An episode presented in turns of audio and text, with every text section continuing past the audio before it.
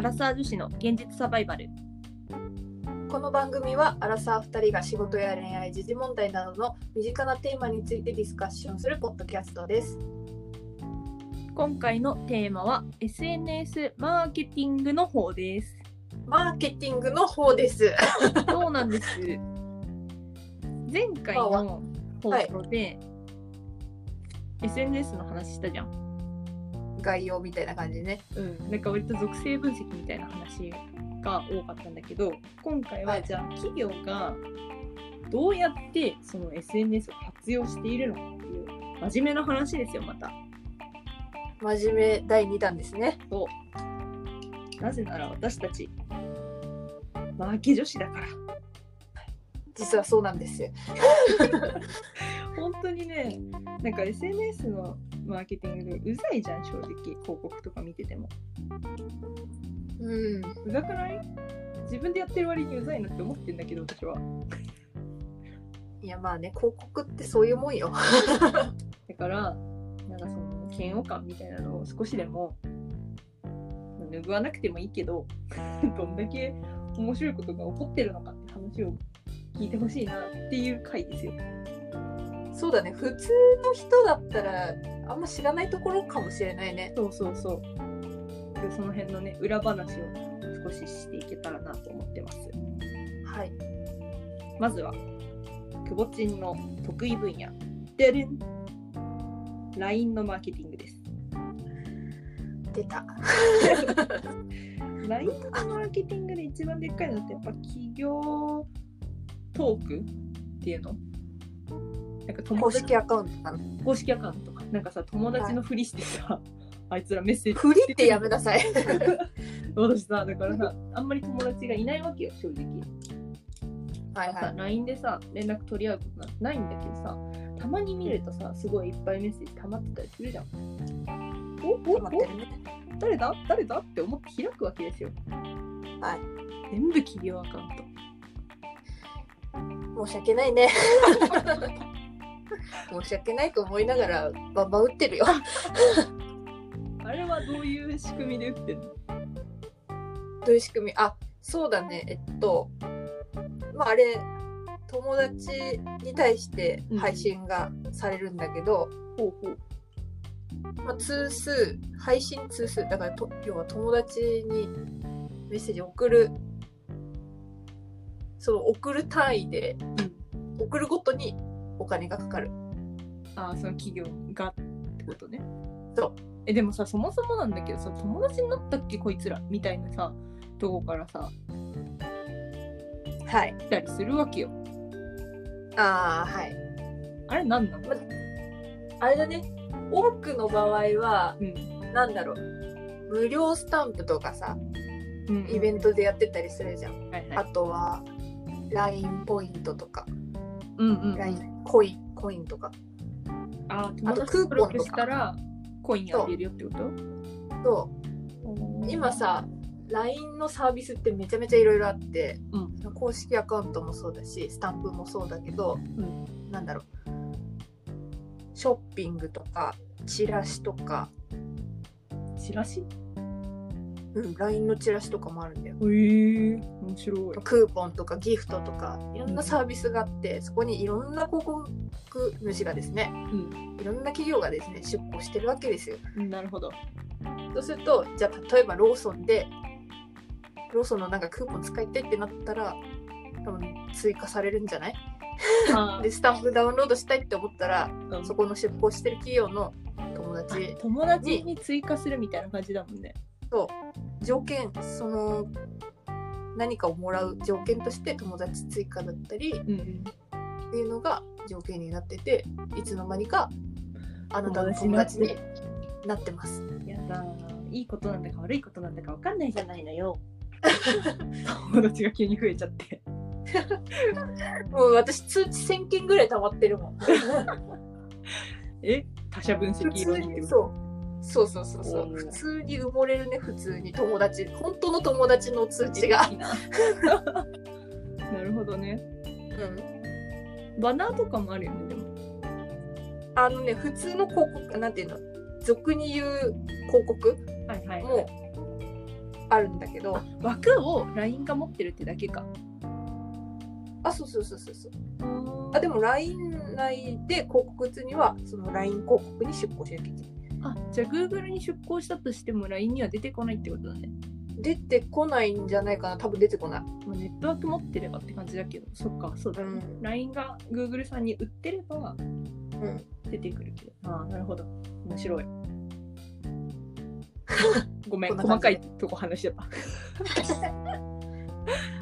できるそっかそうだよねそうそのさなんか SNS マーケティングだとさはいステマの話がよく出てくるじゃん出てきますねあれはなんだなんかさインスタグラムあってさ、うん、ある意味ステマなんじゃないかなって思っちゃうんだけどさ何が違うはいのわ、はいかるえっとですね、はい厳密に言うとですねはいなんだろうステールスマーケティングって要は自分が買ってないのにとか使ってないのにこれいいよって勧めちゃなうるほどやつじゃないですか。はいはいでここが微妙なところなんだけど大体の企業って、買ったって言わないでくださいとかちゃんともらいあのプレゼントしてもらいましたとかはハッシュタグで PR ってつけてくださいとかあはいい、はいう一応指定をするはずなの普通のちゃんとした企業だと。うんうんだけどまあユーザーというか消費者の目線からすると PR ってついたところでこれ本当にいいのみたいな心象としてなんかあんまりいい印象は持たれないんじゃないかなって個人的には思っていて。うんうんなんかその本来のステルスマーケティングの意味とそのユーザーというかし消費者側が受け取るこれステマじゃんって思うやつって若干のギャップがあるかなって思っててうんでそこで結構多分企業側ってこれどうしていくべきなんだろうみたいなえ法律的にはどっちなの法律自体もさ実あ法律で言うと本当はあのプレゼントしまもらいましたみたいなふうにみたいに言えばうんギリセーフなんじゃないなんかそこも法律自体もちゃんと定まってるか定まってないかっていうと定まへえ定めてる途中みたいな感じだと思う、なるうん、うーんあじゃあじ実際にそのこれもプレゼントしてもらって使ってこんなんだったよっていうのは PR だよっていうのを案に伝えてるってことだねインスタグラムはそう予防線張ってるって感じかなだからそのステルスマーケティングにはなってないイコールインスタグラマーはセーフ今のところねでも今後どうなっていくかはわからないななんかさオルビスがこの前さ炎上しちゃったじゃないですかはいはいはいあったねあれもさまああれもううちでも話題になったのようんうんうちの会社でもでもさ本当にいいものとかもあるのよ実際にさうん、そうねこの社内にいてあ本当にこれってすごいお得だなとかいいなって思ってそれをじゃあ自分のアカウントで投稿するのって果たしてステマになるのかどうかみたいな確かにっていうところが難しいねこうなんかそこを一応こう定めていかなきゃいけない時代にはなってきているんですけれどもなるほどなんかガチガチに固めちゃうとはい はいもはや何もできないそもそも何インスタグラマー活用すべきなのかみたいなところにまで発展しちゃいそうだなって思ってどうしていけばいいのかっていうのがすごいね難しいところではありますねちょっとインスタの話しちゃったごめん 急 にインスタの広告で言うと、インスタグラマーの話がやっぱ大きいじゃん一番今の話がまああれだよね普通目線で見るとそういうのが多そうくだてよねいい印象だよねでインスタのそのインスタグラマーってさ事務所にお願いして一緒にやることになるあキャスティング会社みたいなのを通してやっはいはったり、えーっとそうだねっていうところも多いしうんうんあとあんまりマイクロインフルエンサーとかさいうなんていう要はフォロワー数がそんなに多くない人とかだと直でやり取りしちゃったりもへすることもある。そういうのってやっぱフォロワー数によって金額が変わるの大体ね料金体系はそうやって出してくるところが多いんだけど、へーえずっ今さ個人でもってことあ個人だとねこれもまた難しい問題で、はいまあ、いいんだけどうん、まあ、大体はねフォロワー単価で出してくるところが多い。なるほどっていうかそれぐらいじゃないと数字が見れない確かにリーチできる人数がこのくらいいるみたいなのがねとそこではでもまあさインスタとか使ってる人だったらわかるけどさフォロワーが多いからってさ影響力があるかって言われるとさ、まあ、大体そうなんだけどそうじゃない部分も多かったりするわけよ。はいなんていうの投稿に対する反応みたいなところとかも実はフォロワー数少ないけどこの人のファンってちゃんとついててこのこなるのほどねが投稿することによって反応すごいされますっていう人だったらそれっていいユーいいインフルエンサーっていう話じゃないですか。うんうんっていうところがねまあ感覚値で分かってるんだけど数字では見にくいところだからなかなか企業側のジャッジも難しいっていううんうん印象があります。はい、わかりました。ありがとうございます。はあとあれだよね。Facebook ともつながると思うんだけどさ、Facebook のネットワーク上に広告を出すと、インスタのさ、フィードとか、はいはいストーリーのさ、合間に入ってくるじゃん。そうですあれねとか個体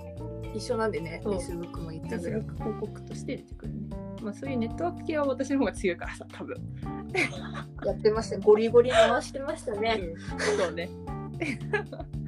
あ基本的にはそんな感じですね。あと大きいところで言うと今の Facebook の話で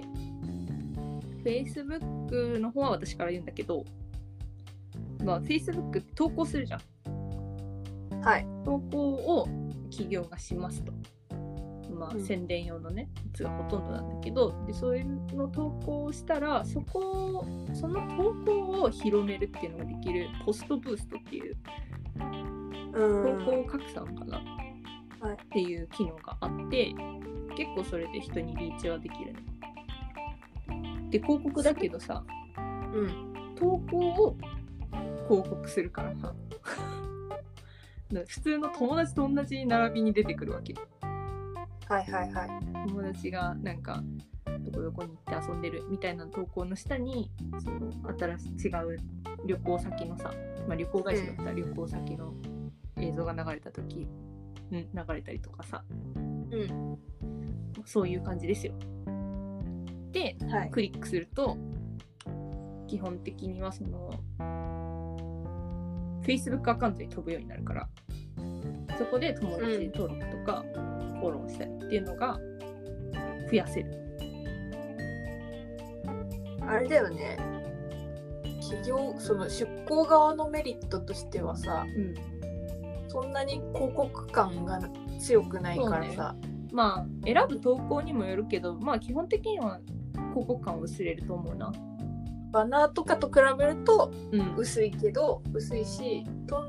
ななんだろう内容投稿の内容とかアカウント見て納得した人がページに飛ぶからそうね。割と角度は高いみたいな高感いじかかもな。しれない。いや、うん、でも拡散の要素が強いから結構。あーなるほどね。なんかターゲティングはできるんだけど一応うん確か。はい、でなんかその何にいっぱいの人に見てもらいたいっていう時に使いやすいやつだなと思いますね。なるほどなるほど。であとはターゲティングのそれこそターゲティングの広告なんだけど見た目はほぼ普通の投稿と同じうんでもうんとクリックするとうんとなんだウェブサイトに飛ぶようになってるのがほとんどだからウェブサイトに飛ぶと。ちっちゃく広告って書いてある んだよね。そうそうそう実はまあそんな感じでさ Facebook だと結構実名登録だからターゲティそのターゲティング広告もポストブーストもそのなんだ年齢が何歳とかど,、うんこどこに住んでるとかどこどこによく行く人とかはいそういうセグメントを切ったりとかっていうのはしやすい。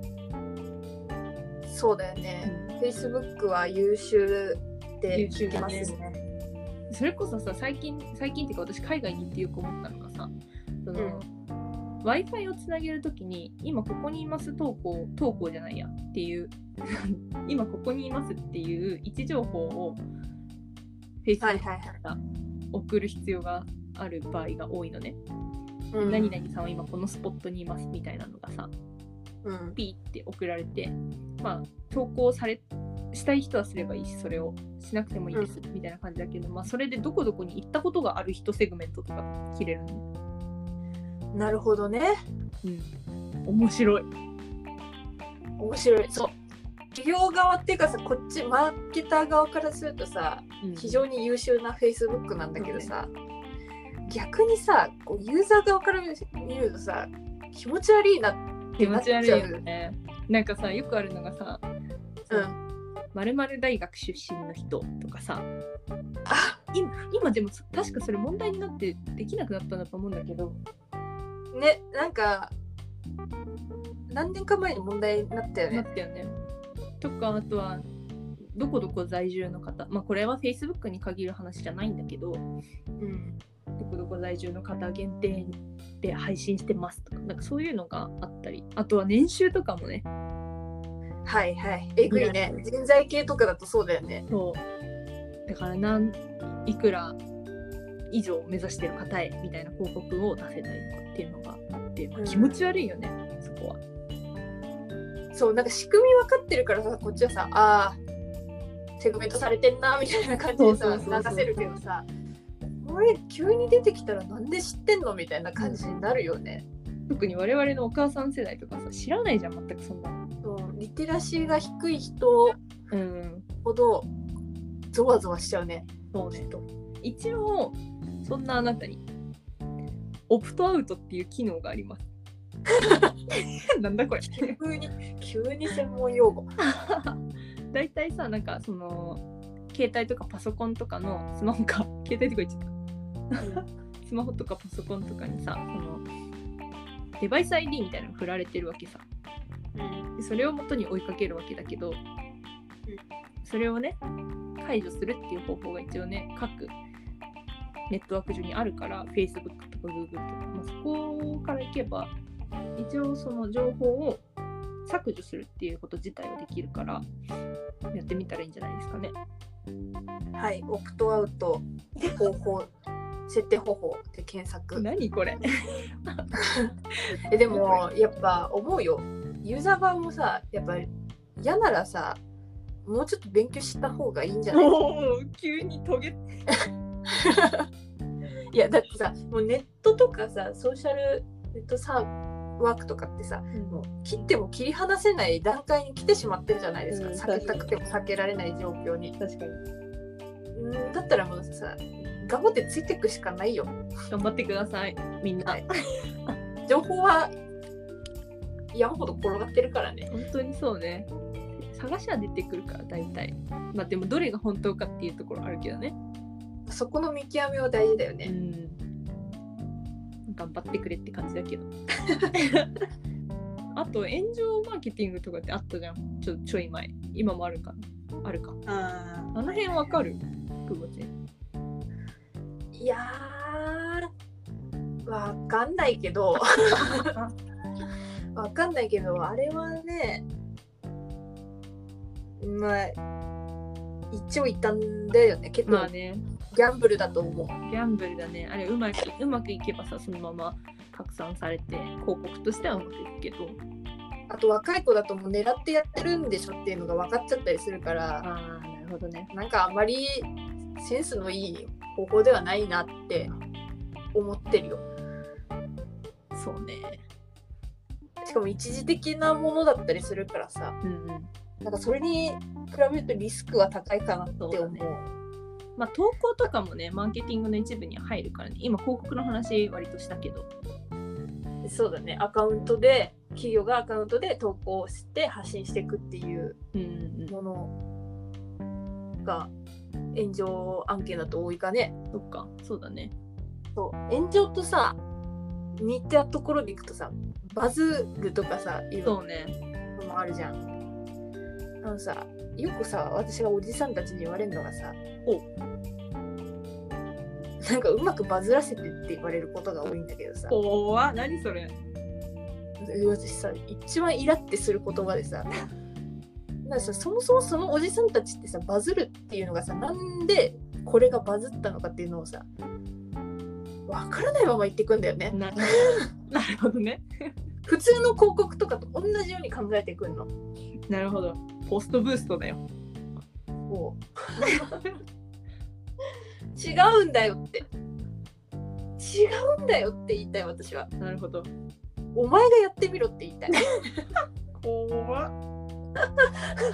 さすがですねクボチンはいまあ費用対効果が見えにくいっていうところがあるからさ余計なんかそのバズらせれば費用対効果はいいじゃん これもまあ考えもんなんだけどねとか だからさなんか割とそのバズらせるイコールあんまりしょなんか投資してないから費用的にはうんだからその効率がいいイコールあなたの会社のようなくぼちんの会社のような数字が結構命みたいな会社だとそういう発想になっちゃうのかなっていうのはあるよね。そうだねな費用対効果のさ効果をさうん何に置くかが重要なんじゃないかなとや本当思にってそうだてよなんかさ潜在層の獲得とかさうそういうんところに持っていくのであれば、いろんそうなだ方ね法がある。日とか、うん、そうそうそう。で、なんかそれのさ、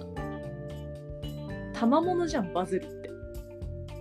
て。そう思うよだから投資なんだよバズらせるってさ結局のところ。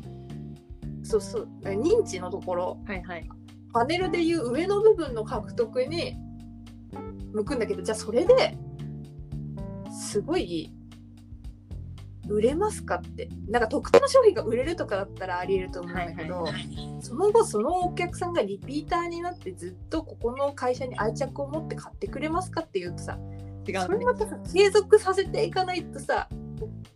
難しい話なの一過性のもので追ってしまうから、そこで費用対効果とか言ってる時点でナンセンスだと思うんだけどどうか なはい。 その通りだと思います。ただ。まあ、何が言いたいかっていうとね。いろいろ。その SNS のマーケティングうざがられたりするとこもああると思うしあとはさスタンプとかもそうだけどさ無料で手に入るのいっぱいあるじゃんはい大体の SNS は無料で使うことができますなぜか企業からお金を出しているわけですよ一応大量のねお結構かかってるからお金ね 広告嫌わないでくださいっていう話をちょっと優しい目で見てあげてください温かい目で見守ってほしいだからさ私さこういう業界にいるからだと思うけど、うんアンケートとかなんかはサいンプルになってもらえますかとかさ、あとはブラウザーのさクッキー情報を許可しますかとかはいはいはいもうね私でよければ何なりとって思ってね全部許可しちゃう あのさ外資とかのさサイトだとさもうクッキーとかさ超出てくるよねも出うて「ポくるねップアップとかで。うんあまあこの話はちょっと後々にしようかいや濃いね濃いからね声声深掘りしちゃったそうそうそう、まあ、そういうことですよだからみんなね、広告は嫌わないでぜひね企業の努力だと思って見守っていただければと思っておりますはいそんなこんなでですね、はい次回のトークテーマなんですけれどもドゥドゥン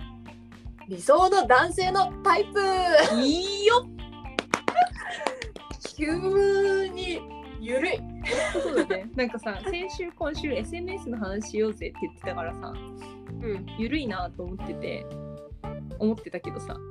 うん結構マーケティングの話にしたから重かったじゃん ね根が真面目だからね根が強いだから盛り上がっちゃうそういう話でそうそんだなからそうもうね何にも考えずに理想だけを並べてうん楽しい会にする、そうしよう。そうしよう、そうしよう。超楽しい、多分。楽し多分ね、私と友達に全然違うから、みと真逆だからうん、ね、ぜひそれも比較して聞いてもらえればと思ってます。